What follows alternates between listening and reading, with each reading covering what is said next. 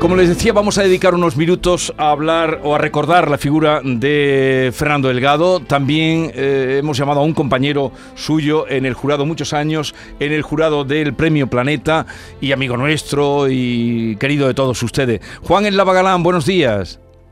¿Qué tal? Buenos días. Me alegro de saludarte, como siempre, aunque sea hoy por un hecho luctuoso. Eh, Igualmente, Jesús. Eh, quisiera que nos contaras, que nos hablaras, no sé, de tu relación, de tu recuerdo de, Fernando Delgado.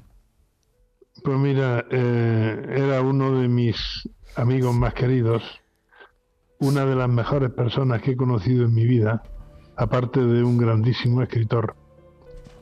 Y, la pena es, yo, yo lo he visto decaer en los últimos años, esa es la verdad, ¿no? Porque era, era un hombre guapísimo, alto, eh, fuerte, y en los últimos años, después de una operación que tuvo en la pierna y, eh, anduvo ya con problemas de salud, engordó, yo creo que debido a las medicinas que tomaba y eso, y el hombre pues no era ya la misma persona, esa es la, esa es la verdad, ¿no?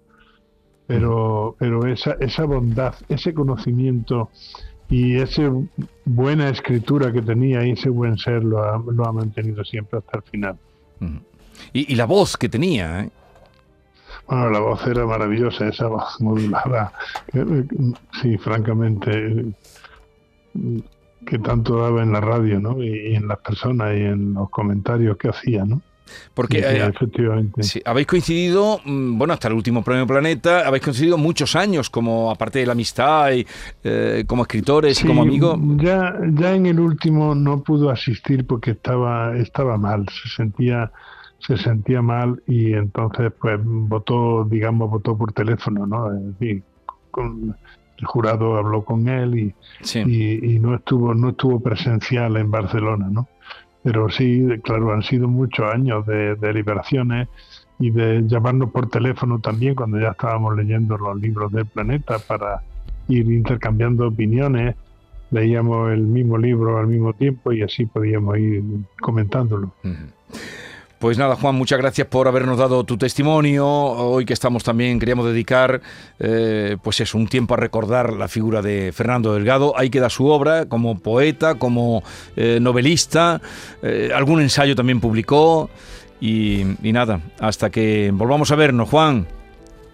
Muy bien, pues un gran abrazo. Un abrazo. Un abrazo a todos. Adiós.